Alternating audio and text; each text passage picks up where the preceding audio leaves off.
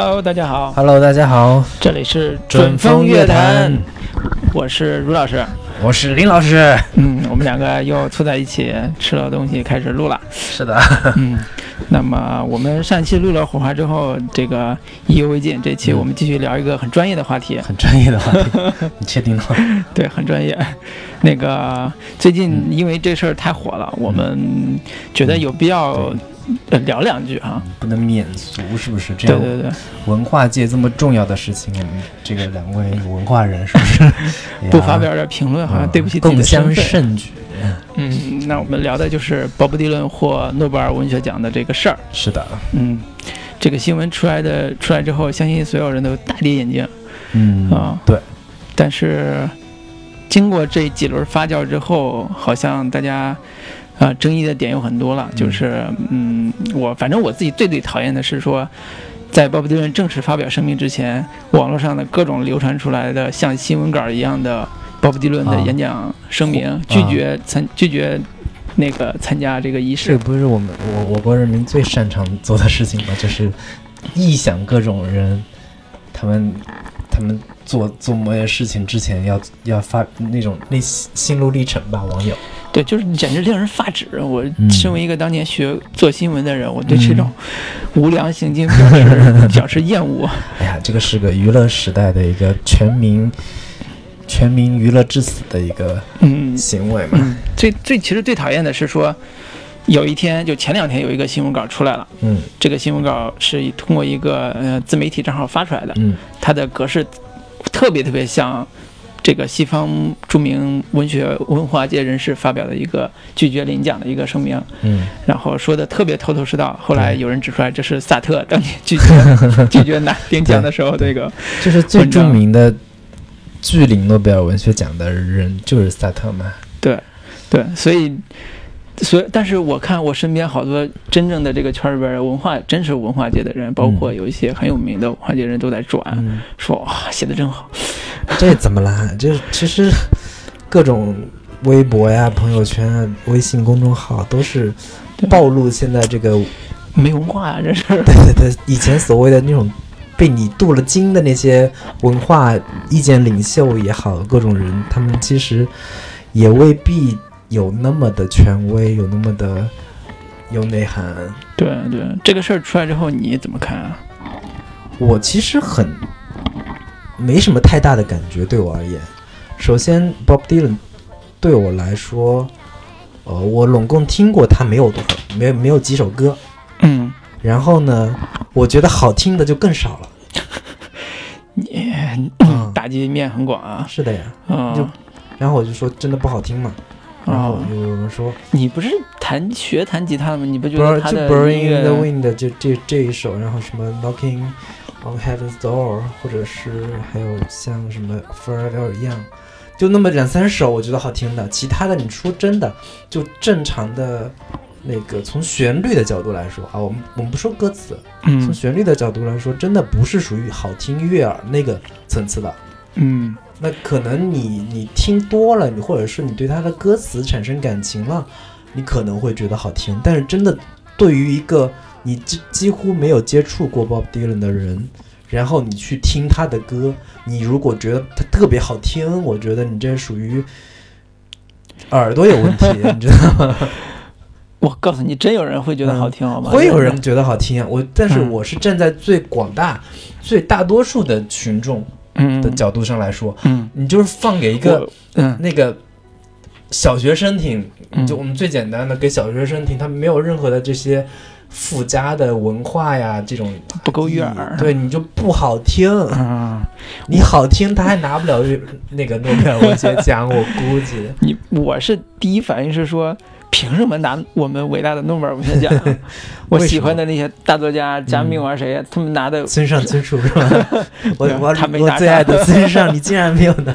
对，就是很多人凭什么呀？你一个嗯写歌的对吧？当然你是很伟大，对嗯西方这个流行音乐界对你评价很高。嗯当年又有这种就是所谓的。呃，反战啊，愤怒的青年啊，那些社会社会的很强的这种意识形态在里边儿，呃，鼓舞激励了一代又一代的人，那又怎么样呢？你你可以拿诺贝尔和平奖啊，你凭什么拿 我们诺贝尔文学奖？我为什么不能拿诺贝尔文学奖？这个其实我觉得，对我来说不存在问题。如果说呃，我理我理解啊，如果说他真的能拿诺贝尔呃文学奖的话，我更愿意把它划为诗歌系统里边。那对啊。对吧？你你作为一个诗歌系统，你的语言、你的文学语言表达上能够产生很有力量的那个东西，当然可以拿诺贝尔文学奖。它是诗歌的一个对对，所以就是说，如果从诗歌角度来讲，它的语言内涵和他的情感内涵是不是足够到呢？我反正我不太清楚，是不是因为翻译的问题？我看他的。语言本身，我觉得当然有写的非常不错，包括《Blowing the Wind》，我觉得写的非常好。嗯，有多少男人对吧？走 走走走过这个这个走多少路才能成为真正男人？对，就是写的很美，很有层次。但是他离我心目中的那些诗歌界的大拿们距离还真的挺远的啊！就比如说。河马是人，你别这样开玩笑，开玩笑。对，比如说那个万物静默如谜，对吧？辛波斯，辛波斯卡，对吧？这种的，就他他离他还都差那么远呢。你拿诺贝尔文学文学奖，真的是说不过去。我说实话，绝对说不过去。说实话，你让宋冬野拿文学奖，别别别，这两个就不要放到一块一一块说了。嗯，就是 Bob Dylan 这个这个人，对我来对我而言，我因为我没没有怎么接触过。但是从我知道他名字开始，他就是属于一个镀了镀了一层光环的这么一个角色，这么一个人。然后呢，我我是我是没有太深入的去研究他，但是，呃，他给我第一个感觉就是他是一个一个有光环的人。他有光环之后，他很多东西你就不太好意思去说他好不好，好不好？嗯，因为他好像上来就已经被被。被认定了，他已经封神了。嗯，他我我其实我几乎是在呃，当然陈升要更靠前一些。我几乎是在很很晚的时候才接触鲍勃迪伦，也是很晚的时候才接触陈升。其实我 内心里边我一直会觉得他跟陈升特别像。他跟陈升特别像，但是我说不清楚他到底哪儿像啊？就是可能是民谣传统，或者是这种以一支笔一一个琴就能唱唱遍唱遍这个他走过的路路什么的这种的，有点像，呃，或者有一点反叛的这种精神，有点像，呃，但是我说实话，真正突然有一天喜欢鲍勃迪伦那首歌，是因为我看了一部电影，而且还是一个英，就是呃漫威改的 英雄电影啊，就是《守望者》里边最开始也是讲。那些漫威的英雄们去在二战期间去去去去打打打坏人吧，就是放了一首这种有有这种反叛精神的七十年代反叛精神的这种六七十年代反叛精神的这种歌，我才啊这歌还不错啊，挺好听的。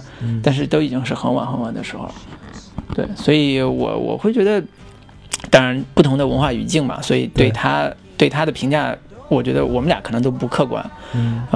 呃，只是说。在拿诺贝尔文学奖这个事儿上的确挺让人戴着眼镜的。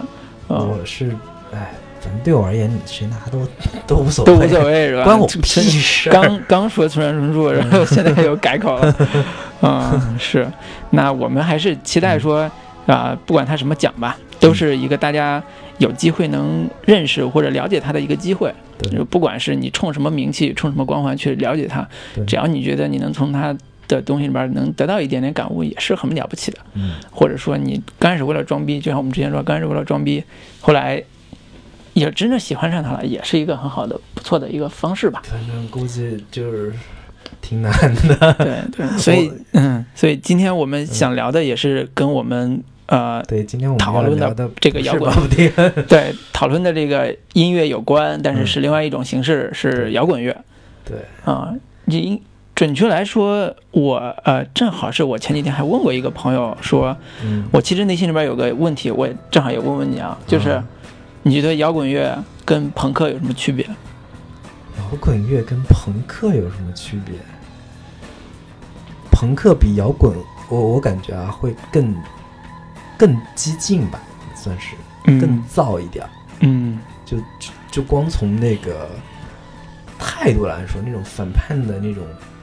精神来说，朋克嗯会更、更加的叛逆，更加的嗯躁动，嗯更加的这种张扬的那种姿态嗯啊。具体从音乐这个形式来说，我还真不是特别特别了解。我觉得朋摇摇滚是一个特别宽泛的一个概念，嗯，在我在我的概念里面，朋克可能就包含在摇滚里边儿。嗯它它是一个它里边的一一个一个分支，嗯。可能是这样的一个嗯，感觉。对我我我问的人正好是以前搞过乐队的，国内搞过乐队的人，嗯，然后我就问，我就我就我我其实特别纳闷儿，因为我不怎么关关注摇滚乐，其实，嗯。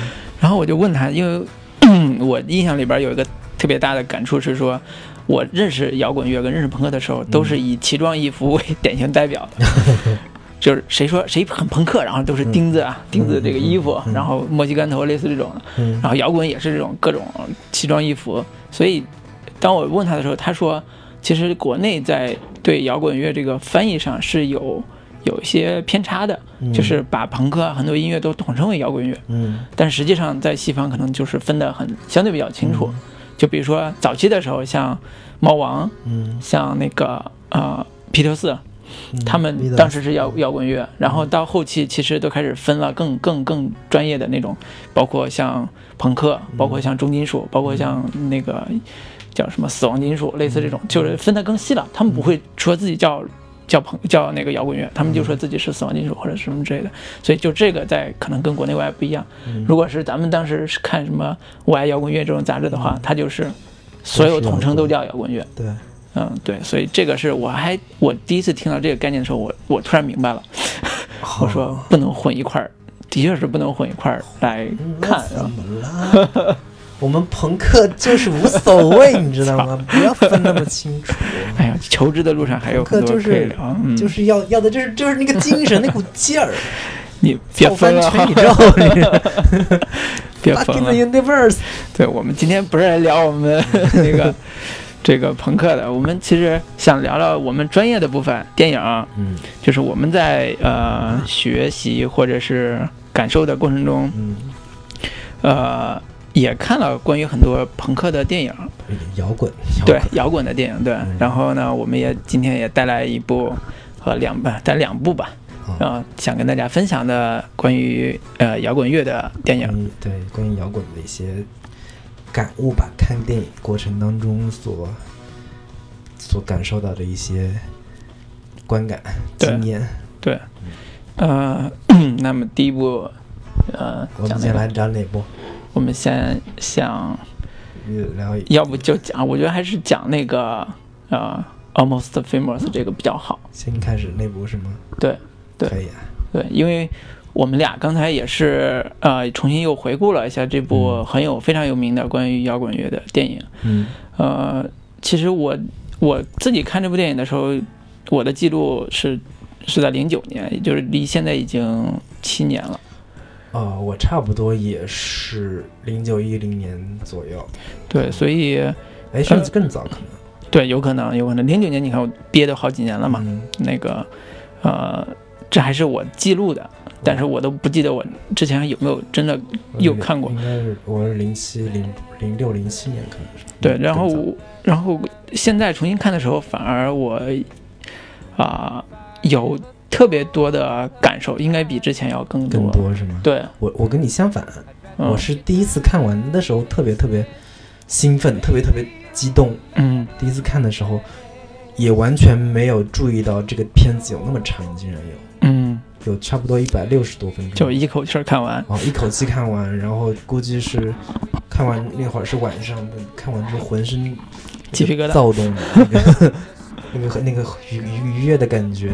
嗯。但是这一次重新看，我反而是没有没有那么强烈的感觉了，嗯。而也也甚至是一直觉得怎么那么长，怎么还没有结束，啊，就那点破事儿。哎你老了。我估计我真的是老了，我对里面的人物的认同感已经没有那么强烈了。嗯。嗯。嗯，那我们要不我先把这个故事大概跟大家介绍一下，这样的话，我们接下来会跟大家再一次再分享一下关于这里边儿我们觉得好玩好看的地方。嗯，呃，故事背景应该是在一九七七几年，七五年呃，左右，对七零年代的七零年代一，部呃一一一部美国电影。然后故事主角叫威廉，然后是一个大概十五岁的小小男孩儿，然后他是一个算是特别聪明的、特别聪明的一个这么一个小孩儿，生活在美国的一个很有点保守的单亲家庭里边。他嗯只有妈妈在在跟跟他们在一起，然后还有一个很叛逆的姐姐。然后呢，那小孩儿，那那他妈是一个呃大学教授，嗯呃，就是对小孩的限制会非常多，特别保守的一个一个一个女人。那他姐姐就受不了了，姐姐是那种那种特别叛逆的小阿飞，嗯然后那个实在受不了了，终于等到十八岁那天就就就坐跟着男朋友坐车离开了他的那个家乡，去了洛杉矶。嗯，去了大城市，对，临走之前跟那个跟他那个弟弟说，跟他那个弟弟威廉说，呃，我在床底下给你留了一堆好东西，嗯，他们能解救你的灵魂。然后那那个威廉就去床底把那些拉拉出来一一个一个袋子，里边都是唱片儿，嗯里边有各种的，包括 Bob Dylan，嗯，包括那个齐柏林飞艇，包括那个 The Who，还有是种种的，就是七零年代的美国摇滚乐经典唱片全都有。嗯然后他姐姐就跟他说：“你把灯关了，点上一根蜡烛，然后你只要听这些唱片，听其中的哪一张唱片，你就可以看到你的未来。”嗯然后从此那个小孩威廉就一发不可收拾，爱上了摇滚音乐嗯啊！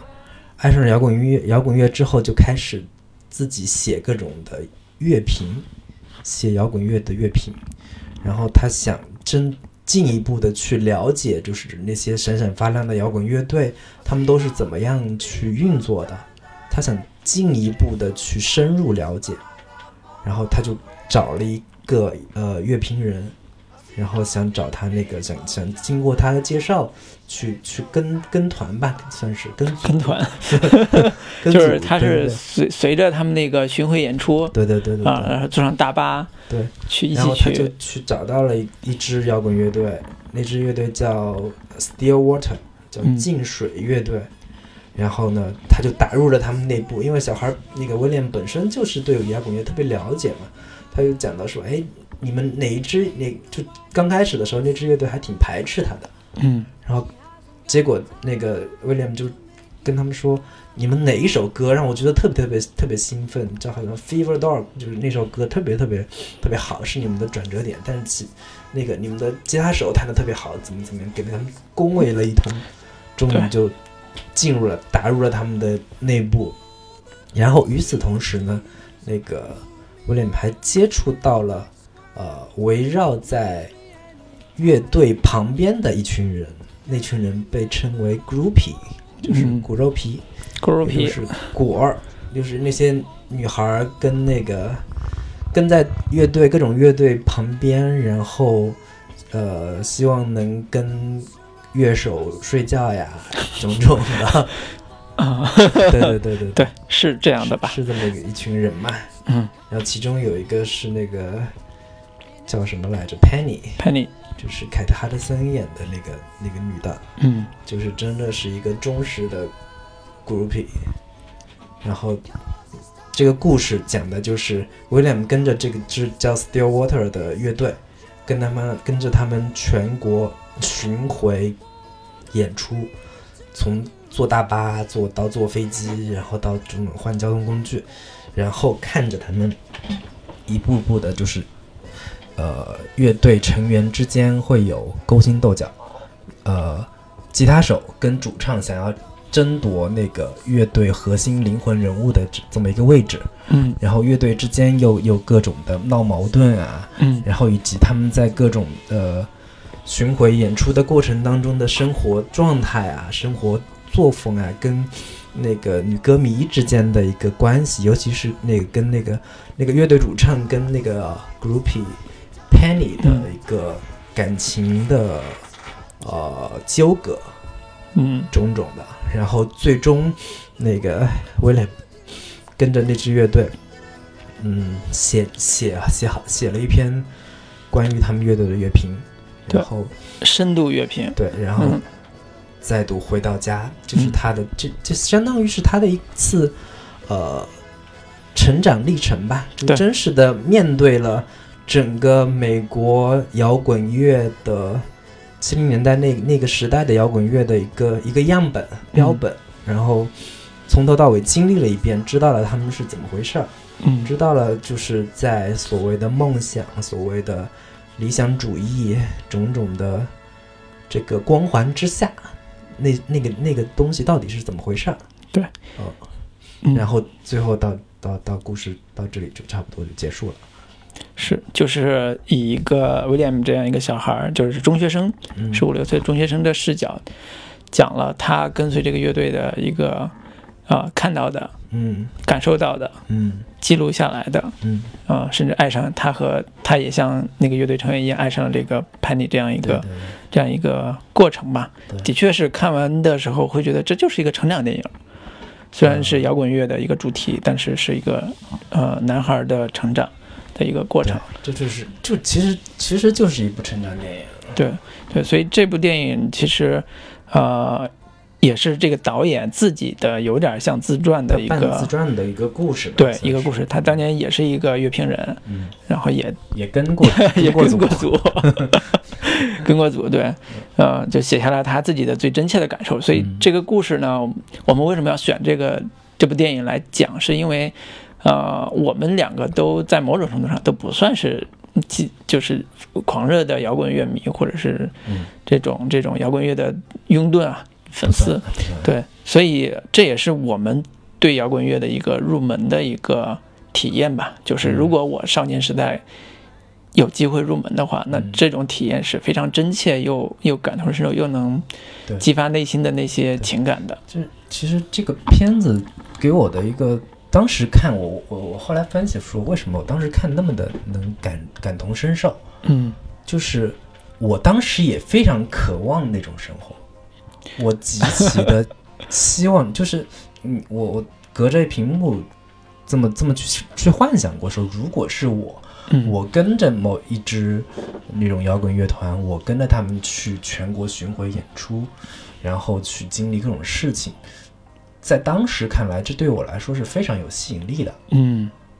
嗯，那会儿我我估计我那会儿好像正好在读这种像什么在路上呀、啊。这种小说，我极其渴望这种那种在路上的生活，嗯，然后不断的去经历各种事情啊，然后一站一站的去去像一个浪子一样嗯。去离开对。那些无聊的地方。对离开就是校园啊，嗯。因为你像是他故事的主角十五六岁嘛，那会儿我们我们大部分人都还在学校里面忙着考试，嗯。忙着种种的学业，然后甚至谈一场不咸不淡的恋爱，但是人家就真的已经是在真真切切的感受着这这种呃社会人情冷暖种种的东西，嗯，愁或者是他已经呃成为那个浓重的文化气息的或者浓重音乐气息的一员，这个嗯是非常有诱惑力的。对对对，嗯、就像我们现在人很多人去喜欢跟着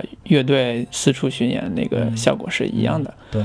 嗯但但我们那个时候，我我至少在我我对我而言，我没有那个那样的机会。对，也没那个勇气。你生活在不是生活在那个另一这种，当时也算是没真真的没有说所谓打开眼界吧。嗯，你你没完全没有这种机会去了解。对，所以我也是很有感触的去想这个事儿，就是呃，看了这个《Almost Famous》，就是几近成名这个嗯电影之后。哦，我心里边还是有小小的遗憾，就是我在接触摇滚乐这个事情上嗯比较晚。嗯嗯，为什么这次看感同身受是里边很多 摇滚乐的名字我知道，现在知道了，现在知道哦，他们是谁，他们是谁谁，以前是不知道的，嗯。可能真的是这几年有时候会听一些，但是听的少，也不多，但是会听一些人，周边也有人聊这个事儿，也也知道一些，这都算是我觉得是我都三十 三十二岁了，就就基本上就很晚这个时间才能感受到这个气氛。但是这这这种东西吧，真的就是年轻的时候感受到，你才能真的去。对，就像那句话说的，如果你三十岁之前不是左派，你就是个什么来着？你就是你是个你是个无知啊无知的无知的人。嗯，如果你三十岁之后啊。还是左派，那你就是个蠢货，对，傻逼。对，就是，呃，这部电影也是 一个能检验你是不是过了过了那个阶段的人，嗯。然后，呃，在这个电影里边，其实我特别有感触的，就是刚才，呃，那个他姐姐这个特点，就是他姐姐这个身份，就是他姐姐是一个很早就萌发叛逆意识的人，他也。听摇滚乐也留下了，给他的弟弟留下了这样一个一笔对 一笔文化的传承。然后他弟弟爱上了摇滚乐，这种传承其实我听很多人都跟我讲过。对，就是你为什么喜欢看书啊？是因为我当年有个哥哥或者有个姐姐留下了一本席慕容，留下一本汪国真，或者留下一个什么东西啊？这种体验，我说实话，对于我们这代人来讲很少了。很少了，对对，我们这代还好，很少了。对，比我们大一点还好，就是我们这代很少，我们这代但也会有什么表哥呀、堂哥、堂姐啊这种。对，就是就是因为我们在独生子女嘛，就是能留下的这种所谓的精神遗产极少极少。嗯，那个几乎好多人都是到大学之后才会受到影响，说因为文化的丰富。啊，就是尤其是不是大城市出生的出生的人啊，就是到了大学之后才有这种文化的丰富的空间，才能接触到这种以前接触不到的东西。对我而言，我小时候还真是有受过他们的影响。摇滚乐是？不是摇滚乐，就是其他方面。因为我有个我有个堂姐表姐，她是属于。港台流行音乐爱好者。啊，所以他他那会儿听一大堆，但是会相对呃区别于像什么四大天王啊那种，嗯嗯，会他会很早给我的受到的这个传传达的这种音乐，包括像什么朱哲琴啊，嗯，朱哲琴什么潘美辰啊，然后万芳啊，嗯，然后甚至包括张宇啊，等等等等等的。会会相对在主流跟没有那么主流之间，然后甚至有一些呃文学方面的，呃那个年代他们都会都会买的，像张爱玲啊、三毛啊，嗯，三毛是最常见的。对，就就你你老会在这种表表姐啊，对那些书架上看到的，对，一而且他而且他们买的都是整套的，三毛全集、张爱玲全集，但是他们基本上都没看。你不说这个我都忘了，我对三毛印象极深，嗯，印象极深，撒哈拉沙漠这种的印象极深，就是因为我小时候看我有个 看我一个表姐，真的是表姐，她自己家里边有三毛的文集，嗯，就是把三毛塑造成一个流浪的 精灵，然后在世界各地去流浪，而不是在台湾流浪，世界各地流浪，然后留下了爱情的神话，这种就特别符合年轻少年时代的那种对于。美好事情或者抑郁的一个想象，嗯，对，所以，啊，如果说我的话，我是在现在想想都有点特别可笑。我是高中的时候一次偶然的机会买了买到了一盘摇滚启蒙磁带，叫什么？叫花儿乐队的 花儿乐队的第一大张伟老师，大张伟老师，大老师的第一张专辑，嗯，以至于我现在看到大老师在各种综艺节目上去。逗闷子的时候，我都有一点心酸，因为我在才现在才算找到自己了。因为因为我内心里边，就我高中时候啊，我听他第一首的那个那个那个好多静止啊，嗯，那个那些要就现在叫现在其实叫叫朋克了，那时候的少年朋克的这种作品，然后会觉得哇，这是这是在北京那样一个地方，有一个一群少年乐队，像我一样大的少年乐队，他们唱的他们的世界，他们的心声，嗯。啊，就是除了当时韩寒文学给我带来的震撼之外，这是另外一个震撼，就是那种向往是啊感性的，又是充满想象的向往，所以以至于就就是他洗刷刷出来之后，很多歌出来之后，我都。我都有一点难以接受，但是这个都很正常了。就是我现在这个年龄也特别特别能接受这个他们的变化了。只是说我每次看到他在荧幕上出现的时候，电那个电视上出现的时候，我内心里边都会说说一句说，大老师，我知道你年轻时候的模样。啊 其实他们最早像什么禁止啊之类的，也没有说非常非常的这种就是很纯粹的摇滚。他们只他们主要是抄的，嗯对啊，就是他们也是抄类似英伦摇滚的这个、这个概念嘛，就是但是音乐当时如果没有那么高的要求的话，它音乐的确挺好听，就是觉得很很流行，嗯。而且是很也有摇滚气息，叫嗯。朋克、朋克范儿这种气息。我是我是真真正算是接触摇滚乐，算是到来北京之后，嗯那以前会听过一些吧，但是真正从系系统的听国内摇滚乐，啊，国内的对是唐朝，呃，是从来北京第一次去音乐节开始的。嗯来北京，我那年是两千零七年吧，零七年到北京之后，那个摩登天空嗯第一届摩登天空那会儿，在北京，呃，海淀公园好像是。然后我那会儿不知道为什么，我就我就去了，我买了一买了一通票，然后第一次去音乐节现场，我靠，那个对我来说真的是一次，呃，叫就是 心灵的洗涤。对对对，冲刷 冲刷灵魂的一个一个一个一个现场，哎呦，就是一堆年轻人，你知道，啊一堆全是朝气蓬勃，然后有点奇装异服的，然后带着个小牛角，那会儿嗯特别。旁边都卖一堆特别廉价的那那种那种东西嘛，荧光棒什么的，就是牛角红色的，里边会、啊会会发光的。这不是演唱会必备吗？对对对，那那个时候第一次见没见过呀。然后旁边就就是摆摊儿的卖各种的那个文化衫儿啊，嗯，对对，那时候特别流行文化衫儿。对，别理我，我烦着呢。现在现在就不会有人穿这个这么傻逼然后 的。卖打口碟的呀，各种嗯留着长发的那种大叔呀，嗯，种种的那种年轻又美好的小姑娘们哎啊，种。大长腿，然后还有就是我第一次接触到了有一个那个行为叫 POGO，哦，你那时候都接触 POGO 了？对，哦，因为因为那个那个现场就是空地嘛，嗯。就是露天的嘛。嗯，POGO 就是大家蹦起来，然后在空中相撞，大家身怼体咣咣咣撞，空中怼然后然后就是哦好爽，然后另另一个叫什么来着？就是那个乐手唱嗨了，从台上崩飞下来，然后嗯那个歌迷们用手举着他，啊，这有个专业对对术语我也不记得了。我忘了，反正就做做起了这种，我靠！你当时就觉得啊，天哪，这个这个太。太太伍德斯托克了，你知道吗？就是真的，以前只在电影、电视里边看过这样的这种，嗯有有叫这个，当时就说这个就叫青少年亚文化呀。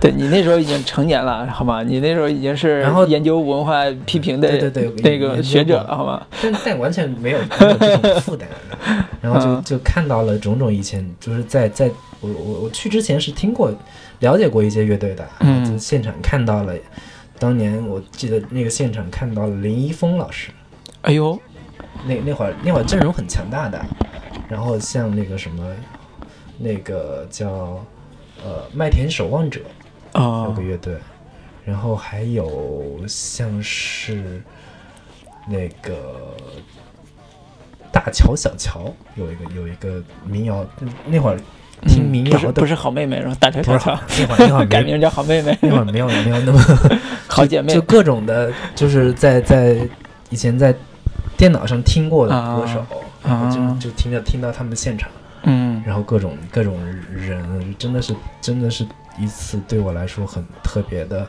音乐节的体验。嗯。嗯，然后后来就只只要音乐节有有机会都会去，都会去看一下，嗯。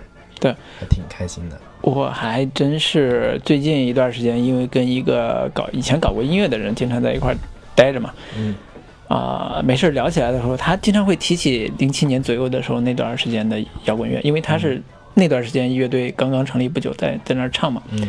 也参加过摩登天空的音乐节，嗯。他就说当时他们搞音乐有多苦，嗯。就零七年那阵儿，嗯。呃，呃应该是那时候，呃，挣不着什么钱，啊、完全挣不着什么钱，然后能参加摩登的音乐节都算是很很不错了，嗯。呃，有一次是他们乐队也参加了，然后同时还有一个是呃是谁？彭坦他们乐队叫什么？彭坦叫那个忘了，什么什么两个字儿重的还是？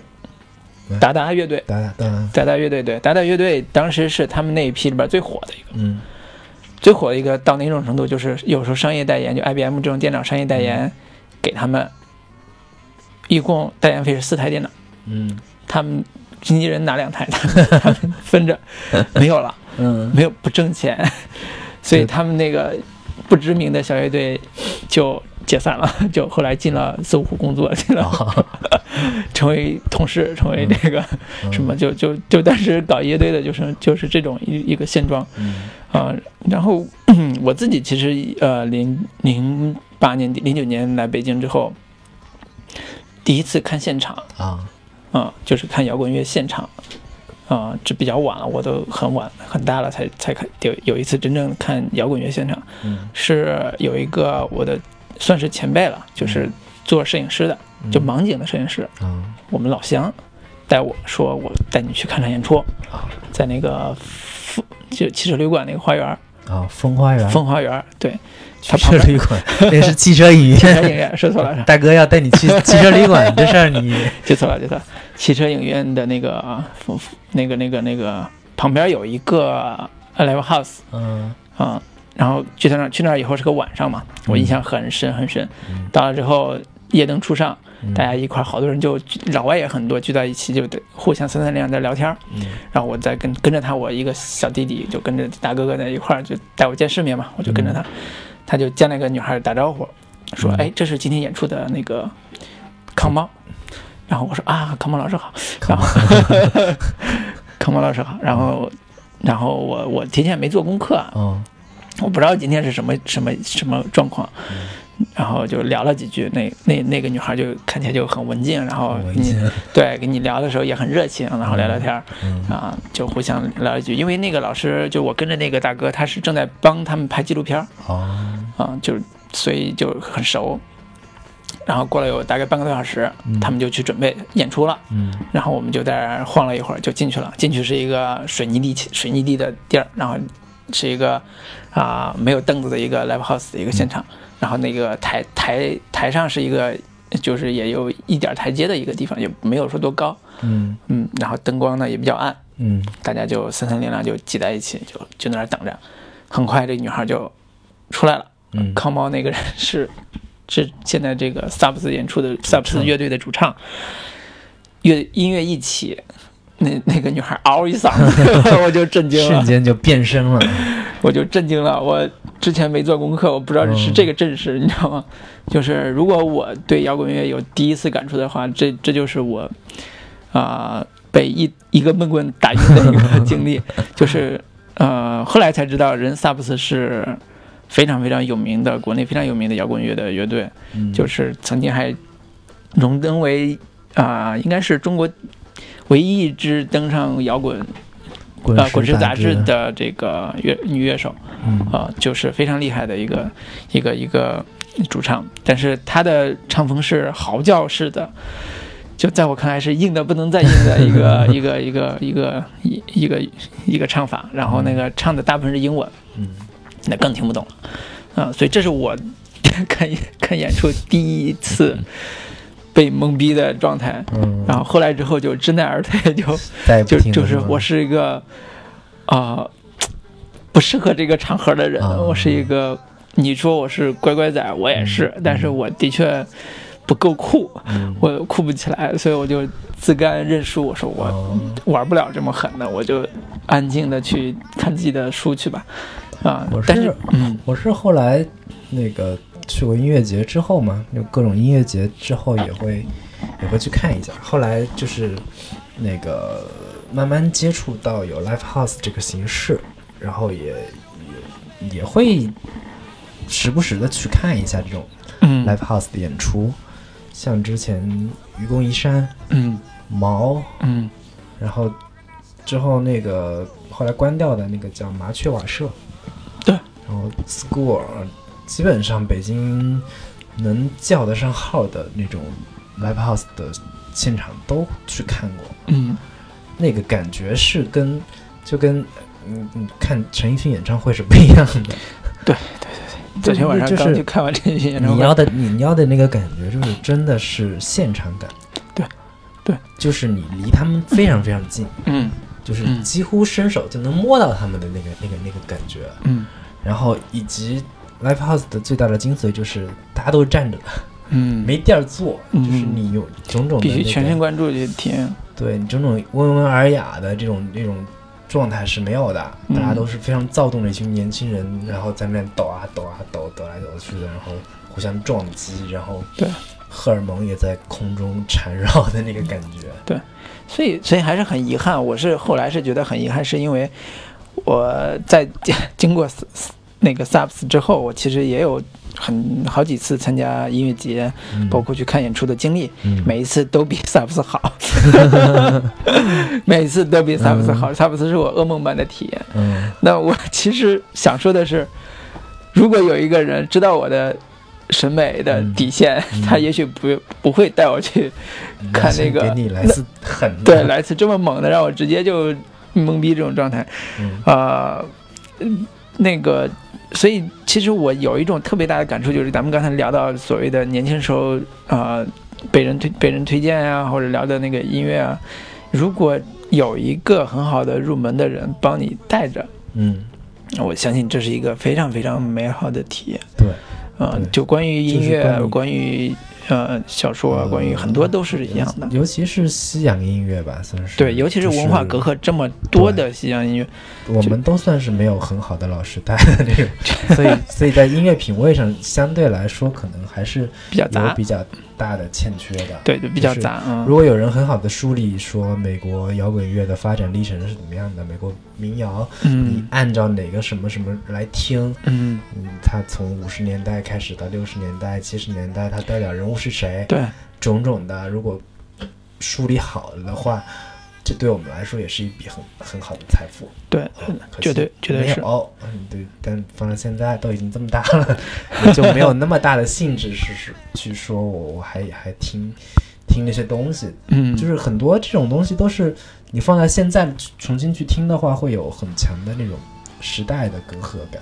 对对嗯所以呃我我觉得我们可以聊到这儿，可以推荐一个啊、主播啊贺宇啊，自己做的那个米氏音乐，，嗯对，呃，就是也是我比较喜欢听的一个，也是音乐播客吧，嗯，嗯、就是光放歌嘛，对他只放歌，没事放放一首歌，中间聊两句，然后再放歌，他就对音乐的纯粹性比要求比较高模。仿一下 这个这个形式，多放歌。对对对对，就是他他经常会介绍一些流行音乐的呃传承，或者是他自己的口味吧，就把一些音乐组合起来嗯来做一个盘点，就是嗯、呃还是能提升的。我就我相信，我说实话，我相信现在很多年轻人的音乐的了解程度可能比你我要更深。啊，关于摇滚乐，嗯因为因为就是像现在来说，音乐这个东西，它的一个跟年龄没关系，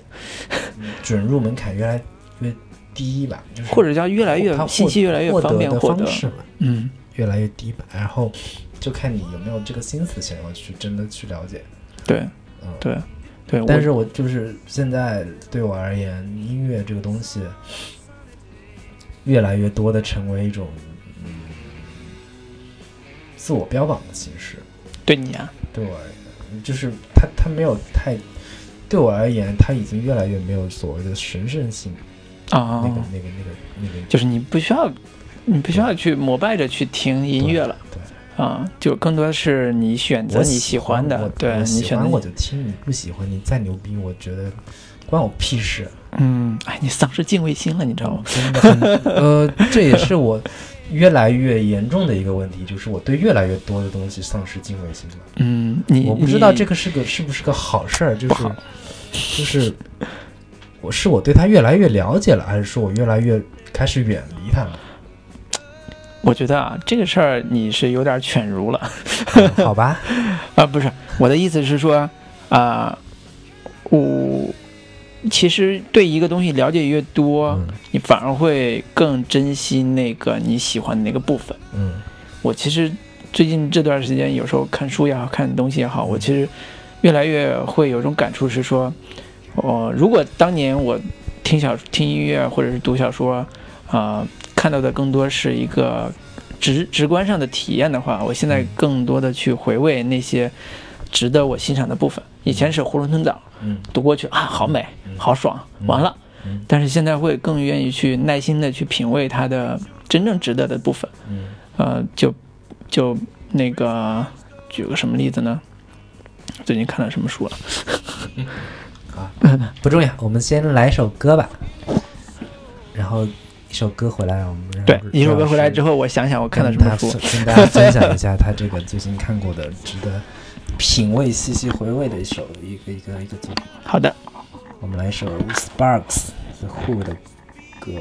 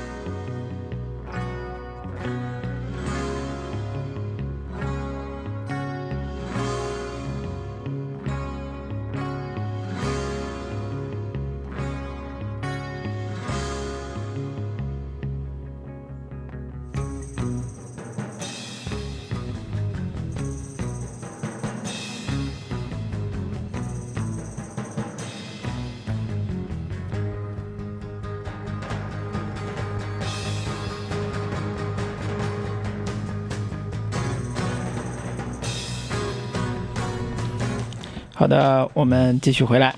是的，我们聊了 四十多分钟，然后对几乎就把那电影给抛下了。对，我们就没打算聊这部电影。嗯 啊，其实呃我我我说实话，嗯，对于这部《Almost Famous》这部电影啊、是很喜欢，但是嗯，内心里边还是挺抗拒去细聊这部片儿的。呃，就是说，也不是说多抗拒，只是说他说实话，他没有什么太值得去，呃，他他有可以聊的东西，但是他经不起去太深入的剖析。嗯，我我觉得他也经得起剖析，就比咱们之前那些好多电影来讲，他也经，他也像像之前我们聊的那那电影的那个故事啊、情节啊，很多东西都值得很很很很细致的去聊。但是我反而会觉得，这种少年成长的电影是体验大于剖析的。嗯就是你如果喜欢摇滚乐，嗯或者是想对摇要对摇滚乐感兴趣，那你就看就好了。嗯，我们能说的就到这儿了，操，那你就 就是什么电影不都是你不不不不，有的电影是你得就是卖货一样，你得把指标说得很清楚，别人才说哦原来是这个样子的。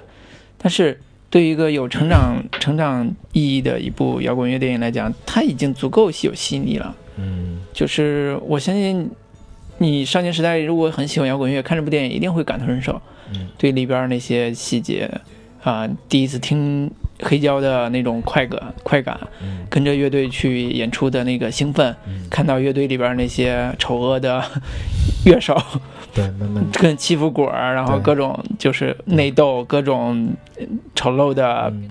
这种人性的部分表现的淋漓尽致。尤其还他其实还探讨了一个点，就是啊、呃你的乐队跟观众或者叫乐迷之间的这种关系。关系，嗯就是这是我还说实话还真是很少见的一个视角，啊，能写到这个点上。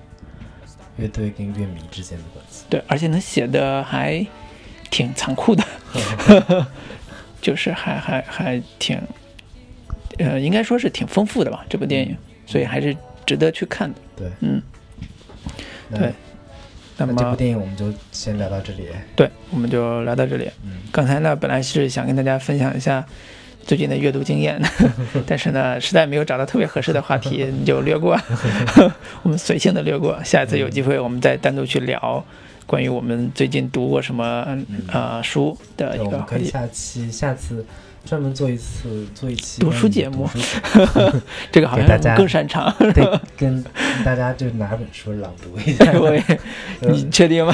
找一个张小娴呀，张小娴找不应该读那个席绢吗？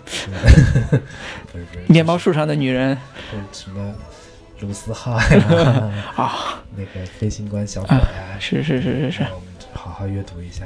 是是是是是我们这个声音优势还是非常的啊，深情的。深情款款。对对，好，我们接下来再去想读书节目的选题，我们接着把这个摇滚乐这个点聊聊聊完。就是啊、总的来说啊，我总结一下我们俩的经验，就是，哎，在摇滚乐这个事情上，嗯嗯嗯，认识的越早越好。嗯如果呃你现在很喜欢，那有有机会你也教教别人的别嗯自己的小孩儿，嗯早点学学这个。但中国父母很少会让小孩儿去听摇滚乐，嗯，呃，很少觉得这它是个好东。西。对，就是、呃，早期早期从八十年代、七八十年代摇滚乐进入中国，它本身就是一个代表着资产阶级腐朽没落生活生活状态的象征嘛。嗯，在在广大人民群众你你知道为什么吗心中本来就不是一个什么好东西。对，你知道为什么他不觉得是个好东西吗？嗯嗯，就像那个什么《Almost Famous》里边说了，那个他女儿从外边回来，那个衣兜里拿出来一张唱片，是那个保罗·西蒙嗯那个那个乐队，嗯然后妈他妈就说不能听这种东西，因为摇滚乐都是性和毒品对啊，sex and drugs。对啊，就是这个不是大家对摇滚乐的第一印象吗？对。啊、我对摇滚乐第一印象是奇装异服，那时候嗯年轻嘛，嗯后来才知道哦，原来是性和毒品。对，就是就这个的确是会打击嗯，一个呃嗯传统家庭长大的孩子，就是，有有，不管是你我还是很多人，我相信他在第一次接触的时候，一定会对这种刺激性的东西是是有想法的，不管是他是爱这东西，还是说呃呃恐惧这个东西，都是有有有直接的想法的。对。对，所以这个是。呃，摇滚乐文化带来的附属的，甚至说，好多人说，正是因为有了这个东西，所以才能诞生摇滚乐的一个、一个东西。所以这个文化土壤是完全不一样的。对，嗯，这就是这也是为什么现在好多人对国内乐手吸毒痛之以鼻的原因，啊，是因为性和毒品并没有产生更伟大的作品，而是让他们更堕落，嗯，挺伟大的呀。并不伟大。对，这是我我自己内心里面其实也是，如果从我自己问问我自己啊、你你喜欢这些吸毒的摇滚乐手吗？我嗯很坚定的问过我自己，嗯我很坚定的说是不喜欢，哦，完全不喜欢我我喜不喜欢跟他们吸不吸毒没有关系，啊，就是我纯粹就不喜欢你 就不喜欢他们的歌。嗯就是就是你你歌好好听的话，你吸不吸毒我嗯。无所谓。嗯，你要歌不好听的话，你吸再多毒我也不会喜欢你。不是，但是有一些 有一些呃所谓的文化的东西，有时候跟作品本身没有直接的关系，嗯。它是跟它的文化姿态有关系。嗯。打个比方吧，举一个特别特别不恰当的例子，就是韩寒，嗯。就是韩寒的小说作为它品质来讲，不算一个特别好的他小说不算好，不算好的作品，嗯。但是他的啊、意见领袖的一个形象不是靠他的作品树立的。嗯，这我觉得也不是，嗯。人家写杂文的时候还是一个很好的一个在嗯。杂文方面的的一个好手，这个嗯。你不能否认。呃，人家意见领袖是靠写杂文出来的，而不是说嗯写小说树立他一个意见领袖的一个一个地位。嗯嗯，你说服我了。好了，这个例子果然不恰当。对，哎，对，说起来说起来这个，还想起来一个特别好玩的，就是我上大学的时候，嗯我们那时候听什么邦交委，啊，听后后后叫什么？后街男孩不是后街男孩后现在是初高中听的，嗯听那个林肯公园林肯 Park。嗯然后呢，有一个女同学有一天特别好玩，说 有一天她妈妈给了她一张专辑，嗯那时候还流行那个盘光盘，啊光盘，对 CD，他一看一个礼物嘛，一看是 Beatles 的，哦，然后他第一反应是这么有她第一反应是说，谁听 Beatles 啊？这么土，对啊，谁听 Beatles 啊？嗯我都是听林肯 Park 的人，谁听 Beatles 啊？对，所以这个是真的是跟文化氛围有关系的。嗯你在那个年龄，你会觉得林肯 Park 才是好玩的，才是好好听的，才是构造的东西才。慢慢真的觉得嗯 Beatles 才是永恒的。对也许吧，maybe 吧。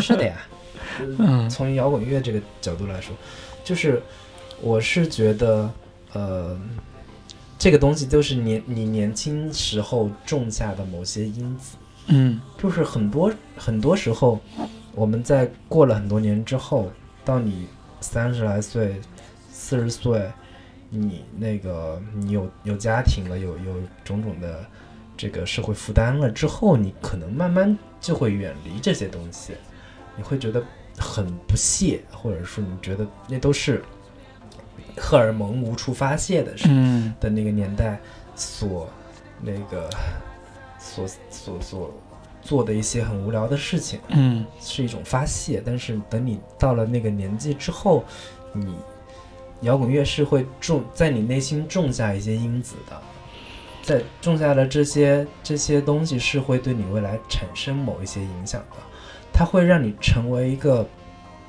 不那么无聊的中年人。嗯，它会让你身体里边有那么一点反叛精神，嗯你不会那么的循规蹈矩。你在做出某一些选择的时候，它它说不上是好是坏，但是这个东西其实是会让你生命有一些有一些闪闪发亮的那个那个那个可能性。嗯嗯，对这个呃啊，我觉得林老师这段这段话说的特别棒，就是对一个中年人男人来讲，听完差点又哭了，你就是就是 你你你不听摇滚音乐，你你可能真的是很很容易就就就屈服了。但有那么一点反叛精神的话，就真的会内心有那么一句话，有有某些时刻会产生说：“去他妈的！”老子也年轻过随便嘛，就是那种那种嗯，fuck，混不吝是吧？嗯就是那有那种状态。哎、我我我我我自己现在回想起来，我可能真的是比较另异类的一个、嗯一一个人。就是我，在我有机会接触摇滚乐的时候，我对摇滚乐是排斥的。嗯，排斥的原因是因为我内心里边会对这种 dangerous，就是这种这种危险的东西有一种排斥感，啊，或者说我对喜欢摇滚乐的那个荷尔蒙充满着荷尔蒙的东西有一种排斥感。我觉得它是廉价的，嗯，你就觉得都是那种装模作样，对我觉得太廉价了。做态的，对，摇滚乐太廉价了。我读的可是托斯塔托耶夫斯基。托斯托耶夫斯基读的可是伟大的作品，经典，，对，都是你不说多有名吧，至少也是伟大的作品。嗯。你让我去听一些荷尔蒙的东西，那我我连通俗文学我都不怎么看的人，你让我去，但是实际上，那也是一种扭捏作态，那也是一种装模作样，嗯。那也是一种不是发自内心的去喜欢的东西。嗯，就是如果当时有一点点叛逆的想法和发泄的途径的话，我只我只能说我不在摇滚乐上，嗯我有其他的途径去发泄。我去读王王小波的书，我去读那些呃卡维诺的对读那些疯狂的书，疯狂到极致的书，看那些疯狂的电影，嗯我会释放我的荷尔蒙。但是不是摇滚乐，所以现在这个角角度来说，是有一点遗憾，是有点遗憾。嗯呃，没有一个很好的领门人，没有一个很好的途径去去循序渐进的去听这些音乐。啊其实很就是循序渐进，很好的去去去按按部就班的照着听的人也没多少。对，绝大多数人还是，对甚至比我们还还晚，对没有那嗯么，重要了。对，所以现在反倒是，啊、我我是觉得，尤其到了工作好多年之后，嗯呃，自己的兴趣领域其实越来越窄了，不像以前那么的泛了。对那越窄的时候，反而更有更有时间、更有心思去想说，哎，我听了啊、保罗·西蒙的歌，那我再听听啊、那个嗯马迪伦的啊、是不是有不一样的味道？嗯，然后再听听，哎，也许猫王的那个，也许更更有感觉。对他，他进当当你对这个东西了解越来越多的时候，其实会越来越爱你自己真正当年爱的那个那个乐手，啊未必说你全都喜欢。现在我觉得现在重新听着真的还都是就是经典，还是经典。我现在重新听 Beatles 就会更有感觉，比我、嗯比我年轻的时候听 Beatles 的那个感觉会更强烈。对对嗯包括我最近有时候很很意外在听那个呃那个那个卡朋特，啊，卡朋特当时是什么背景下听的？是高中的时候听啊、听那个磁带，就是经典英文歌磁带的混合版听的歌。嗯，那时候完全听不懂，但是那种就是什么英文经典嘛，然后有有那个铁达尼号的那个，对，就那一套留下来的这个东西，呃，现在听的时候反而会更感动，就是嗯，就是那些情怀啊，那些尽铅华之后的那种留下来的对。人人全人类共通的那种情感。对，就是嗯，不能说每个人的路径都是整齐划一的，呃，现在的这个呃偶然的几首歌带来的对于整个摇滚乐的呃深入的了解的渴望，也是一个人生美好的经验。嗯对，所以我们今天我们就把摇滚乐这个话题嗯先个人经验部分嗯先小小终结一下，我们等会儿放首歌，然后呢，后我们再推荐一个啊、和摇滚乐有关的另外一部电影。嗯这部电影呢，其实啊、更通俗、更好玩儿。对啊、也我们也不会花很长的篇幅来聊，只是说跟大家也推荐一下。嗯那我们就先提前预告一下这部那下一部电影的那个音乐，音乐 好的，《School of Rock》。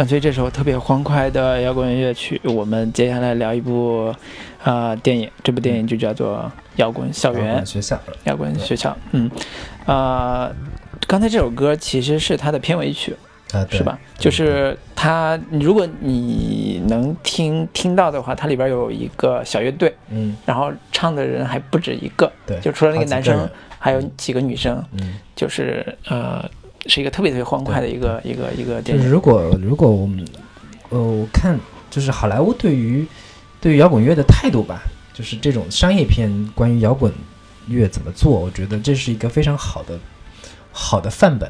嗯呃，我之前那个有一本书叫《你的剧本逊毙了 》，特别特别好的一本，就是关于剧本编剧教程编剧教程的书。嗯，然后那书的封面就是那个哦摇滚学校的？剧照，里面有分析没有没有没有，里面没有分析，但是他把它放在封面上。哦 Jack Black 那个手拿着一个教鞭指着那个黑板，啊，是是他的那个人物作为封面。其实像就是呃，简单来说，它其实是一部非常呃标准的范本式的那个好莱坞剧本、商业片剧本的一个套路。嗯嗯嗯，你仔细想想，它是从呃开场到那个中间的发展，嗯。再到故事的结尾，它是非常的工整的。嗯，工整到有你会觉得稍稍有点俗套，但是、嗯对。但是因为它的喜剧部分做得很不错，所以看起来整个观赏的体验是嗯。呃很顺畅的。呃，这个嗯这个电影简单，我们把对简单故事讲一下。介。绍一下。对，呃，男主是叫什么？，Jack 杰克布莱克杰克布莱克，演那个 功夫熊猫的那个配音那个对对对哥们儿，就是就是大熊猫那样子，就是特别好玩的一个一个一个明星。在里边儿那个属于那种演绎无敌，就是那个表情极度夸张的那种，是一个小乐队，一个一个不知名的摇滚乐队的吉他手吧，算是。嗯然后他们那个乐队一直就火不了，然后他每次都特别嗨。嗯故事开场就是他们在在在在一个那个小酒吧里面演出，然后那哥们儿很燥。对，然后就他明明是个吉他手，然后各种要抢主唱的那个那个那个风头，嗯然后就是不停的在 solo 啊，然后嗯扭动啊，表情就是极其的扭曲那种状态。嗯然后其实下面也没多少人，但是他特别嗨，特别开心。然后演到高潮处，咵把衣服一脱，就要要要冲到台下嘛，嗯然后结果根本没有人接住他，咵就摔在地上了，就嗯晕过去了。然后镜头一转呢，那哥们儿就是，呃，算是跟朋友合租，但是已对，经跟他一哥们儿对。但是已经好几个月没有交房租了。然后那哥们儿的女朋友就说：“你把他赶走，呃，我你你赶紧赶紧那个走吧，你你欠我们很多钱了，已经、嗯。欠我们两千多美金，两千多刀没没给钱了。”然后那个杰克布莱克就他叫杜威嘛，嗯。那嗯个名字，然后他就出去找钱，结果他回到自己乐队，发现他已经被那个开除了，就被他们自己啊。乐队的人投票决定 决定 把他撵走，，因为他们因为这就是乐队的一个点，就是他们觉得他们能红，嗯，就是因为你拖累我们，对。然后我们就一致决定把你撵走，嗯。然后我们新招来一个主新的。吉他啊吉他手，然后就把这个乐队重新组成以后，我们商业化，然后成红成名，对啊、结果这哥们儿就碎逼了，就回去回去躺在躺在家里边就在想怎么办嗯。啊、但是他是他是那样一个人，他是一个在戏里呃不是在那个演演出现场跟生活中都是一个很叛逆、很摇滚的人，嗯。这是他一贯追求的追求的东西，所以他很多工作他不愿意做。对，他不是说我养活养活不了自己，他很多东西不愿意做。直到有一天，他接了一个刚好他那个室友其实就是一个老师嘛，导师，嗯。代课教师的嗯那种那种职身份，嗯。结果呢，他那哥们儿已经自己找了一份找了一份找好工作了，对，代课然后老师已经是然后有别人推荐他那个哥们儿嗯。去接另一份工作，嗯。然后就打到他他那里了，然后他就接了，接完之后说，哎，那个我根本不在，然后说多少钱，那个说说说了一个很好的那个价钱嘛，嗯。然后说啊，我哥们儿回来了，自己自己在那演说啊，哎，快点过来，有有人找你，然后马上换了个声音，就说那个行，我马上过去，嗯，就他就接，就假冒他哥们儿的身份，接了一个小学代课老师的活儿，嗯。大概两三个星期这样嗯。这么一个那个那个样子，嗯。然后结果他也根本没有当过老师嘛，嗯。过去之后就是基本状态就是大家休息吧，今天自习，你们这个想干嘛干嘛，该干嘛干嘛。对，就是一个啊、那个是个小学嘛，嗯。就是一帮小孩儿，就十岁左右的一帮小孩儿，男男女女的。对。那小孩儿里边，你一眼看过去，你能分清楚哪个是班长，嗯，哪个是学习不好的，哪个是特别调皮的，就是这个很活泼的一个小班级。很有意思，就是他分了各种族群的人，嗯。亚裔的、嗯。黑人的、嗯。白人的，嗯，然后就是种族大融合嘛。对，就在一个班里边，你能看出这种美国移民文化的的痕迹。这个老这个老师在现场就基本上属于文盲，嗯就是啥都不会。老师他学他班长就说：“老师，我们数学课已经上到第几节第几章第几节了，是吧？啊，是吗？啊，没关系，你们自己学吧，反正关我屁事。对，每天等的就是实在就是有一次是实在那个老师被逼的，就就是这个布拉克演的那个角色，有学生说你好歹教我们点什么吧，嗯那老师就特别生气说行，我教你们点什么事儿。那个呃，那大意就是你们现在所做的所有的努力都会失败的，你们是不会成功的。你不要以为自己有多了不起，嗯你嗯们都会有一个老大，算是说他用英文叫 the man，嗯老大哥在看着你们，你们所有的努力都会被他们给给给呃吞噬掉，被他们给毁掉。嗯啊，就说了一大通那种反鸡汤的那种话，嗯然后嗯小朋友们就一脸懵逼了，就知道这老师你在说什么。对嗯，就结果，那个忽然那个校校长进来了，校长进来之后跟他说，下一节课是音乐课，孩子们都去上音乐课了。嗯然后这时候，那个杰克布拉克就看到说，那帮孩子在上音乐课，竟然那个那因为那个学校是一个算是叫呃很数一数二的那种一流的学校嘛。对。然后那个每个学生都特别的十班八十八般武艺样样俱全，然后有弹那个弹钢琴弹的巨好无比的那个亚洲人，嗯。然后有弹那个呃吉他弹的特别好的，嗯。然后还有那个和声和声音条件特别好的，然后种种的，就是刚好可以凑齐一支乐队。对然后这时候他就心生一计，说：“我让孩子们组成一个乐队，嗯陪我玩儿。对我是主唱，我是负责人，我是主唱。然后嗯那那帮小小屁孩儿们就就组组这么一个队乐队陪我玩儿。嗯对，就这么一个对状态，然后还得瞒着学校里边的所有的其他人。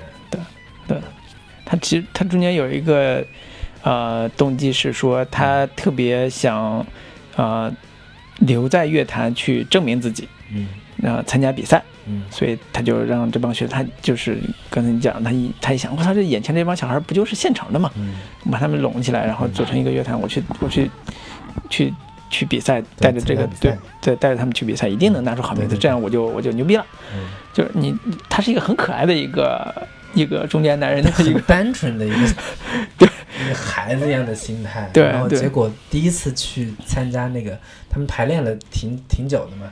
嗯第嗯一次去参加那个这个试音的时候，因为各种原因吧，然后那个没赶上，嗯然后就一直那个希望说那个评委能给他一次机会，跟人吵了半天也没没成，最后那个其中一个孩子说我有办法，然后忽然跑那个杰克布莱克就跑跑跑跑到那个评委那边说，哎呀，刚才对你态度不太好，然后是这样的，我是在一个什么医院里边工作，这帮孩子都是身患绝症 身患绝症的小孩，然后那个最大的梦想就是能够上台演表演一次，嗯说不定他们很快都会都会死掉。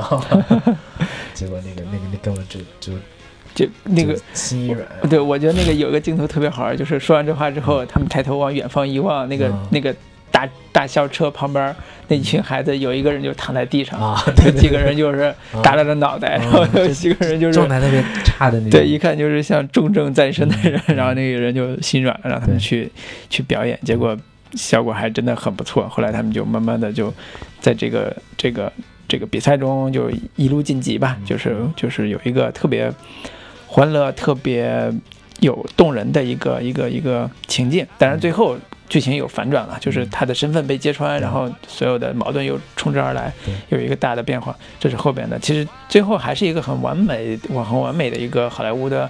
就是 happy ending 嘛，就是一对个很，呃，但是就是呃，虽然它是一个呃讲摇滚乐为主题的电影，但是其实它还是一个教育电影，就是以以教育孩子们怎么去呃找到自我、获得自信这么一个主题，其实。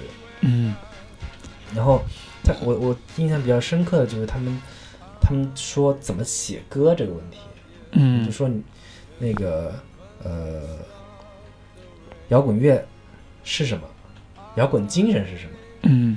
摇滚精神就是呃反抗大人，然后反抗人脉。对反抗的麦，然后怎么反抗的麦呢？这里面有个桥段，就说啊，现在我就是就是我就是这个 man，你们嗯对我有什么愤怒？嗯就说出来，然后孩子就就小孩们就一个个开始开始指他，你这个傻逼，你这个又肥又蠢的白痴，然后种种就是那种脏话嗯就就都出来了，嗯特别好，就是要的就是这个劲儿。然后你要反抗大人，你就你你就是要把自己内心的这种愤怒嗯给写出来，嗯写成歌，它就是一首很好的作品。嗯，对对他就讲了那个摇滚乐对你的发泄。对就是呃故事里边还会把摇滚精神塑造的很浪漫化，嗯就是关于这种反叛啊，关于这种呃抗争啊，塑造的很浪漫化。它比、其实比很多的摇滚乐手的传记也好，摇滚乐手的那个什么啊、呃那个经典的代表作也好，都会更温柔一些。嗯，嗯，它没有什么伤害。对，那，就是他们对摇滚乐这个呃喜欢上之后，包括参加演出之后，对他们自己这帮学生也没什么伤害。对对对其实这是一个对，很温和的一个一个一个叛逆。前说到说像什么摇滚乐有有有性啊，有毒品啊嗯等等这些东西，但是他在这里边他都会把它给呃剔除掉了。对嗯过滤的很干净，甚至是说他其中有有这么一段，那那个他们不是去参去参加那个试试音嘛，嗯是是好像是甄选，然后其中一个小孩就跟着其中一个摇滚乐队到、啊，到车上去了嘛，对，打牌啊、喝酒啊、嗯干嘛的。然后杰克布莱克就特别愤怒，就说他还只是个十岁的孩子，啊你们作为成年人不是应该给他更好的一个示范吗？嗯然后就是他会对于摇滚乐有一个更更提纯的那种精神，嗯会把这些东西给剔除掉了。他就说，一场伟大的演表演跟演出是可以改变世界的。嗯他没有说说其他说什么反叛啊，嗯或者是极度的叛逆啊，或者是种种的这种相对偏负面的这些东西。嗯，对，还是还是用那种用摇滚去反抗那些不好的东西。他非常非常好莱坞式的那种。对我理解还是一个呃娱乐性跟嗯。大众口味的一个呃喜剧片，就是摇滚喜剧片吧。像嗯，其中呃，给人印象比较深刻就是那个那个校长那个角色，女女女校长，嗯。对女校长，她她也会说，校长曾经她她现在是一个非常非常呃古板的、特特别保守的穿穿着各方面也很像一个修女的那种感觉，嗯或者是像那种特别食古不化那种人。你看当年也是一个非常那个有有有反叛精神的，有摇滚精神的。但是我现在是个小学校长，小学校长是不能有反叛精神的。嗯，是不能酷的。所以我我现在这样，我也很压抑，我也很需要释放。嗯对，这就是你刚才提到那个中年一到人到中年之后，想起来当年也是自己喜欢过摇滚乐的人，嗯。不久不仅在深夜里泪流满面的场景。啊，对，那个角色的确是一个很好玩的一个角色，就是他一开始是那么古板的形象出现，然后嗯。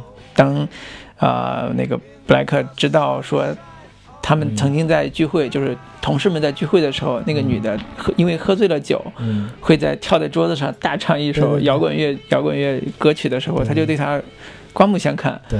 然后两人就产生一点小暧昧。对。直到说他的事情败露了，一是他身份败露，包括他的带孩子出去演出这件事败露之后，那个女校长也面临巨大的压力，因为他们这种嗯。私立的贵族学校，就是学呃呃父母是。就是或者叫校董会吧，校董会由父母组成的校董会是有很大的权利的，会问责你这个校长，嗯，有没有带坏学生啊，有没有没有好好做这种教育工作啊？所以他这种人的压力会特别特别大。那他这也是他的一份工作，因为为了这份工作，他不得不像很多呃古板的人一样去当一个校长，而不是做他自己。嗯这也是一个对成年人的一个讽刺。对，呃，所以这部作品是观看的那个年龄层是很很很很很宽泛的，对。就是小孩儿跟大人都可以都都可以一块儿看，也是呃非常推荐的一部作品。其实嗯。我我我我当时在看的时候，我看到最后那一幕，他们那个嗯，小孩们冒着各种风险去最后完成一场演出嘛，最后的一场决赛算是，然后家长们极其愤怒的冲到台下去，本来是想要把孩子们拉回来，结果看到孩子们在表演。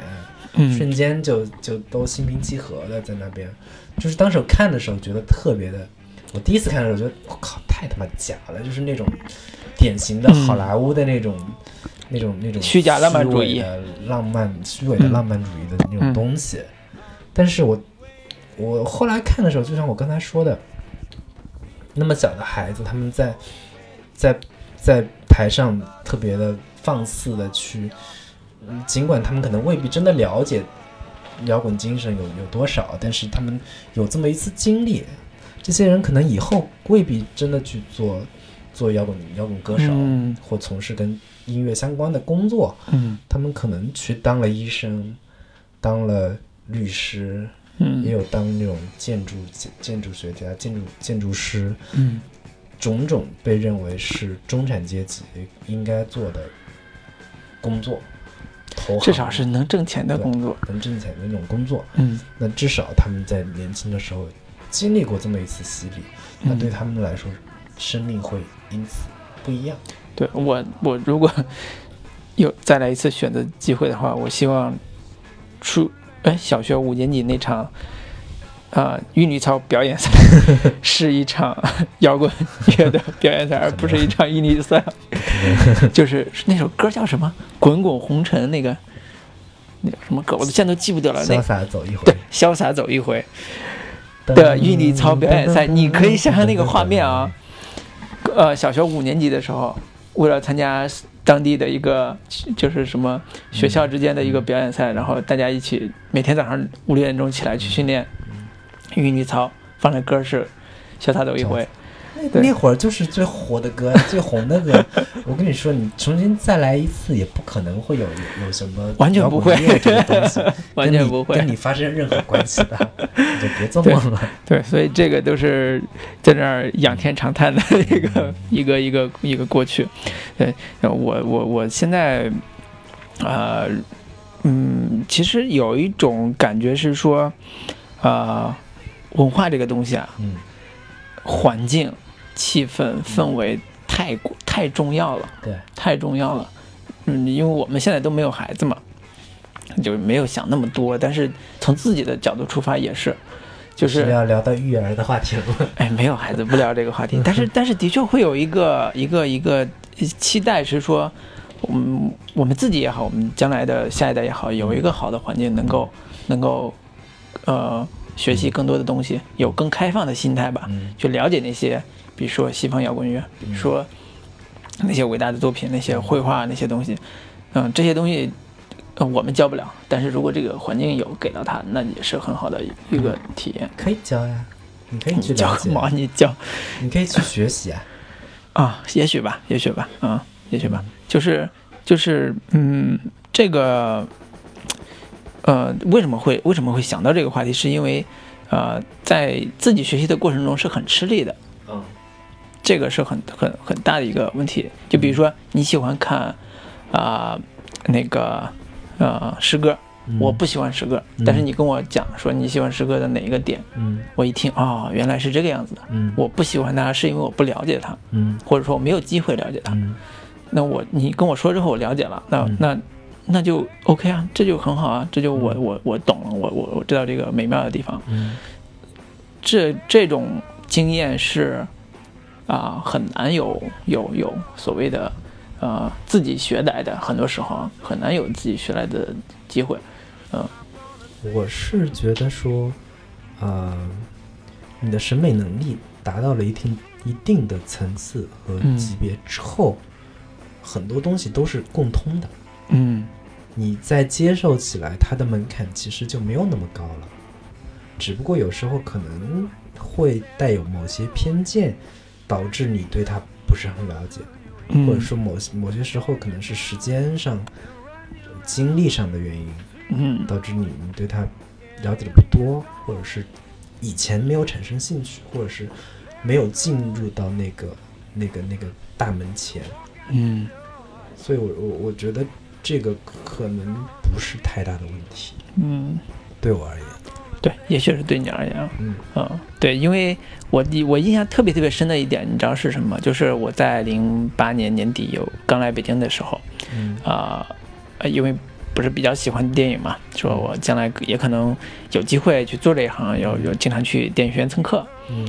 啊、我印象特别特别深的是，呃，我们有天晚上我们去蹭我去蹭课的时候，因为我知道我身边很多人也都是没不是这个学校的学生去蹭课，啊、在那个黑板上有人写了一句话是，呃，电影的门在哪？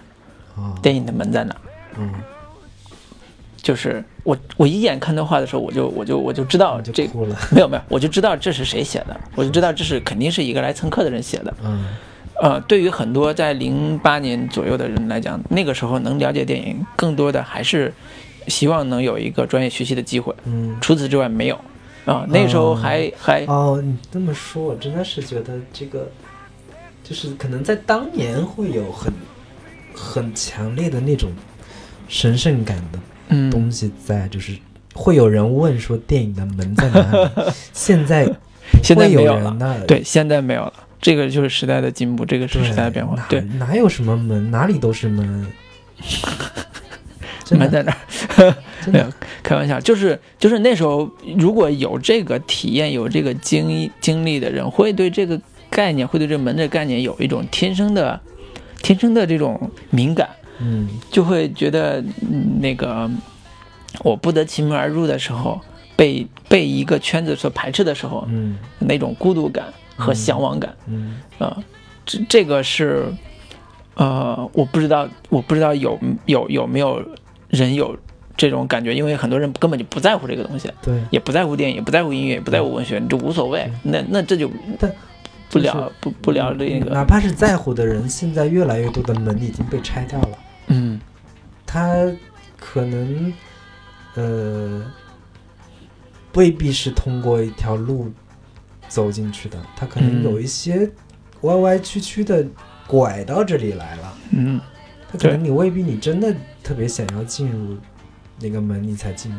嗯，所以对现现在的机会真的是比以前大太多了，尤其互联网这个、嗯，呃是兴盛之后，你就看吧，那些真的现在拍电影的，没几个真的是正经学电影出身的。嗯嗯很多都是各种各各个领域的人，然后慢慢的就进入了嗯，这个这个这个行业。对对，对我身边身边有好多这种例子啊，就是嗯完全不是电影这行的，在做这个这个领域。这个门槛还是很低的。嗯，应该说低门槛有低门槛的好处，嗯，对，也有一些值得大家去改变的一个现状。嗯嗯，这个啊，我们今天聊 聊这个聊这么多，聊的个人经验有点多，其实也是啊呃想想分享一些我们自己的一些经验，然后呃有一个能够。怎怎么说，跟大家去沟通的一个一个一个体验吧。嗯就是说，我们不要把那些你看不懂的东西想象的过于神秘。嗯呃，我我我们也在呃看电影这条路上也经过很多坎坷，是吧？好多人当年学电影的时候就说，这电影我根本看不懂啊，那边嗯所谓的经典大师电影根本看不懂啊，我不了不了解它的好在哪儿，我不为什么要看这部电影？没关系，你看就行了。看完之后，你过了多少年，你再去想这部电影，你会你会也许会能找到它嗯好的地方，你至少知道这部电影是什么什么概念。对这个这个没有必没有必要说你非非死扛住说你一定要为了考试为了怎么着你去爱它去喜欢它，嗯就每每个人口味都是偏差很大的。对对，这个没有什么呃那么强的功利心在这个这个层面上。对，嗯如果实在就看不懂不想看，我觉得我我现在是越来越觉得无所谓。嗯嗯，大师啊，种种的，你真的觉得闷，觉得无聊，你不看也没什么太大关系。嗯我现在越来越多的接触到，就是我我只纯粹看这类型片，那那些人，我嗯只纯粹看我觉得好看的，我只看那个动漫，我只看那个能给我带来快感的作品。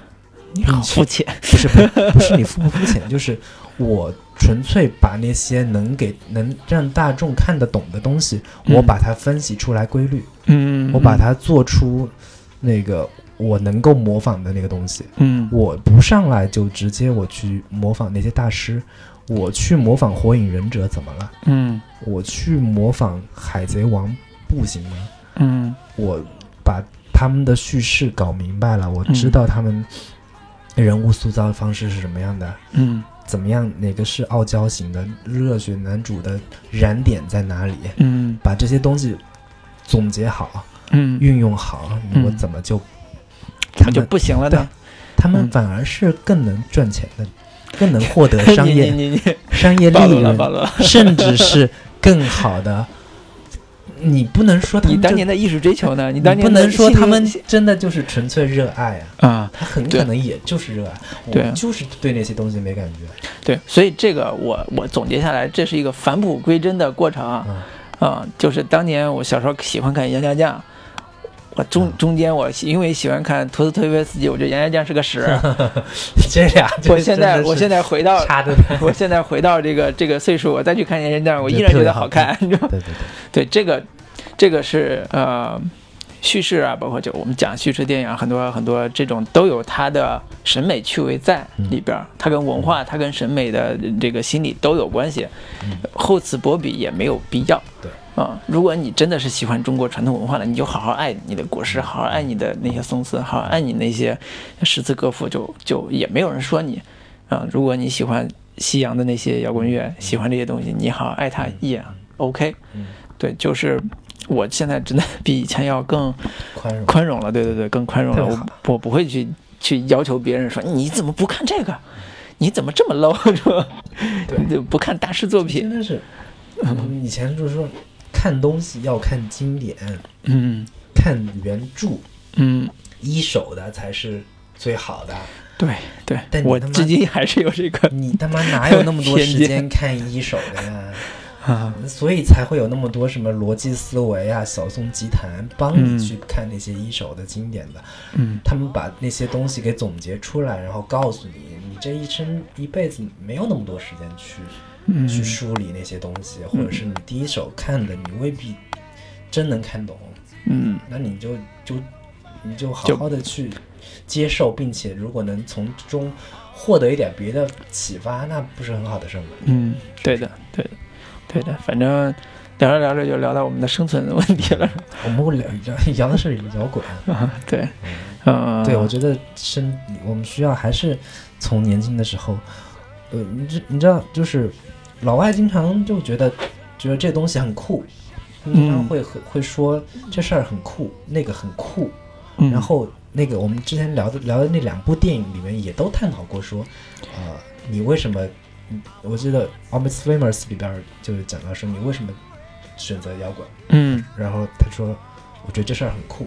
嗯然后摇滚学校里边也讲到过说，那个呃，其中一个亚洲人就觉得，呃，摇滚是一件很酷的事情，但是我一点都不酷，怎么办？嗯。然后那个杰克布莱克就教他很多这种很表面化的那种张牙舞爪的那种姿态，比如说表演方式。对踢那个弹着琴，忽然踢踢脚啊，或者是什么，套路，就就把琴键全划过去一遍，然后做一个那种打了枪的那种姿态，种种都都是体现你很酷的那一面。嗯。我嗯觉得就是人在年轻的时候，必须得得有一些酷的酷的东西去装点你，不管你是觉得它肤浅或者怎么样，我觉得它是某一种呃反抗精神，某一种对于日常生活的叛逆，嗯。这个东西是呃有必要的，嗯，当然是在安全范围内的那种反叛。但是总觉得不怎么安全。这个 摇滚乐，嗯，对，这个呃，《Almost Famous》里边还有一个点，就是在结尾的时候，嗯关于这个摇滚乐酷不酷的这个点，也有一番话题，就是呃，威廉打电话给他当时的一个编辑嘛，就是带他入入这个行的一个编辑，就是滚石的杂志的老编辑，就是说。我发现我好像就威廉姆自己说嘛，就是发现我经过这次之后，我可能不是一个酷的人。嗯，然后那个老编辑说：“对啊，你本来就你本来就不酷啊，所以你才会给一个另外一个不酷的人打电话来诉苦啊。就是这个电影就告诉我们说，真的那些妞都是那些乐手啊，你们这写评论的你就别想了搞文学的人就不要想那么多，就是对不对？这真的叫叫什么食人牙会，就是那种嗯，边缘的，对，或者或者说，就是因为威廉姆有了这一趟人生旅程之后，他会真正的找到他自己。对，然后拍电影去了嘛，电影才是对啊，啊，电影也很酷。找找嗯，能对。潜各种妞的最好的方法。对，因为因为他说到一个点，我还挺有感触的，也就是这个老编辑说的，他说嗯。摇滚乐现在是的，因为当时是一九七零年七七三年左右吧，嗯。他说现在的摇滚乐已经昨昨日黄花，嗯。已经过了巅峰期了，嗯它现在已经变成一个酷的工业了，嗯它不是为了酷而酷，它是一个酷的工业。对，所以你你去现在去去你你不要把摇滚乐想的那么理想化，嗯，它是一个工业而已，对。电影也是一样。对，很多时候都是我觉得，呃，从六七十年代那个年代过来到现在，都会有这样的感慨。对，也也也文学啊很明显的文学、嗯摇滚音乐，音乐，然后各种吧，都是一个从理想主义年代到一个商业化年代，大家都会在缅怀过去那个那个那个那个年代嗯如何如何。嗯，如何纯粹，如何怎么样？现在就是怎么样被商业给给给污染了呀？嗯都特别浮躁呀，特别肤浅呀。现在那个东西，对看我们当年都听什么，我们当年我们当年是，就是你如果是听窦唯唐朝出来的，说当年我们是什么嗯什么什么听法，你们现在这帮小年轻，对吧？这这种听的这歌是哎没关系，我觉得我昨天听周那个陈奕迅演唱会的时候，我其实还挺有感触的。嗯就是我后来朋友圈写了一句话嘛，我说，呃，成为一个流行的呃艺术家本身也是一个很了不起的事情。嗯就是你听他的歌，你知道他，你知道他能永远拿不了诺贝尔文学奖，嗯，但是但是他的歌里边有很多的情感嗯。是曾经打动过你，嗯。十年啊、夕阳无限好啊，什么风花雪月不许等，要要现就现吻啊，什么之类的，就这种这种东西，你你你你你你不能去，你可能他拿不了诺贝尔奖，成不了艺术经典，但是他温暖过你，他能够体会你的心情，他能够温暖到你的呃少年时代，你失恋的时候，嗯你曾经的那个那个痛苦的时候嗯，它就是一个很伟大的、很对你来讲很伟大的作品。你不要去污污污蔑它，不要去污名化它。嗯你你既既然得到了它的馈赠，你就应该感谢它，或者你应该保有他对他的热爱。我觉得这个在整个现场我没有说说实话没有什么嗨的点，嗯就是一个也没有什么特别想哭感动的点，有过去的事情什么什么之类的涌现没有啊，就是一个很享受的在那儿听一个工业化非常成熟的一个演唱会，就是舞台灯光非常的漂亮，然后现场的音响效果也非常好，虽然是个万人体育场，但是效果也非常好，一个很流行的一个音乐的演唱会，嗯、也能满足我的一个呃欣赏的需求，嗯，对，所以所以相对来说，我对陈奕迅倒是没有什么太大的感觉，嗯。就是他对我而言，他没有，我一直觉得他很，他的东西，他的作品很，很打不动，他很打不到我的点，嗯，就是很，就是欣赏的时候才觉得中觉浅是吧？嗯，还是差那么点东西。哎呦哎呦你看，还是我们宗盛啊，大佑哎呦哎呦哎呦哎呦，你看是吧这个就对吧？老男人的逼格呀，嗯，对。不重要，对，不重要，不重要，每人都有各自的欣赏欣赏口味嘛。各花各入入各眼嘛。嗯，对，挺好，挺好。那我们其实今天也七七八八聊了很多，对，呃，很不幸啊，这个我们这期聊的很多话题都跟电影没多大关系，对，我其实觉得也没必要非得聊跟电影有关的东西。嗯，对，其实这个今天聊的大部分是叫方法论，对吧？聊的是我们怎么看待电影，怎么看待摇滚乐，怎么去在这中去成长学习的一个过程。嗯，准确的是说，我们希望在自己的这个成长过程中也有一些反思，说我们是不是足够的呃认真，足够的去有有有有这种包容心，或者是有独独特的这个视角去看待看待这些东西。嗯能够给我们将来再去学习、再去体悟、体会的时候有一些经验，包括如果这个这些经验能分享给大家的话，也是我们特别特别开心的事情。嗯，好的，那我们就就先聊到这里。对结束今天的录音。我们呃也希望大家订阅我们的准复乐坛播客，啊、以及公众号“准风乐坛播客对呃，今天我们就录到这里，跟大家说晚安。”。对，然后最后给大家带来一首 Nirvana 的歌吧。Nirvana，哎呦，是当年也哎，我突然想起来，我当年可是听过 Muse 演唱会的。行好随便。哦，Muse 在北京开的，去年在北京开演唱会，我靠！现在想起来超级牛逼，是我听过的很少的现场演唱会，很屌的。好了，跟大家说晚安，嗯，好，晚安，拜拜，拜拜。